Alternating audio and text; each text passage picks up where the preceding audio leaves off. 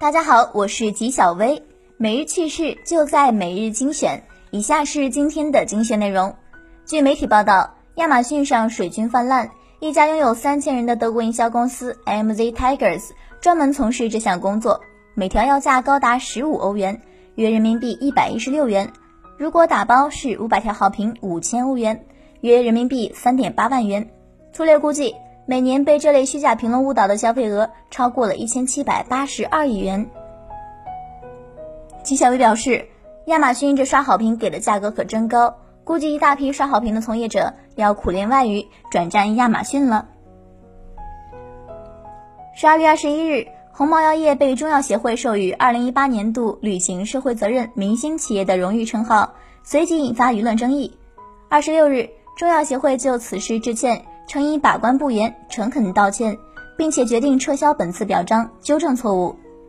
纪晓薇认为，撤销就默认了之前的评选纯属儿戏，中药协会的公信力也没了，不如解散了吧。二十六日晚，真功夫就被李小龙女儿李香凝起诉侵权一事再度发生。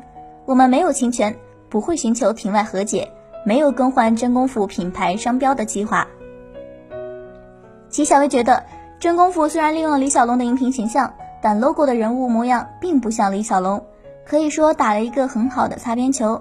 真功夫的做法与当年中国乔丹颇为相似。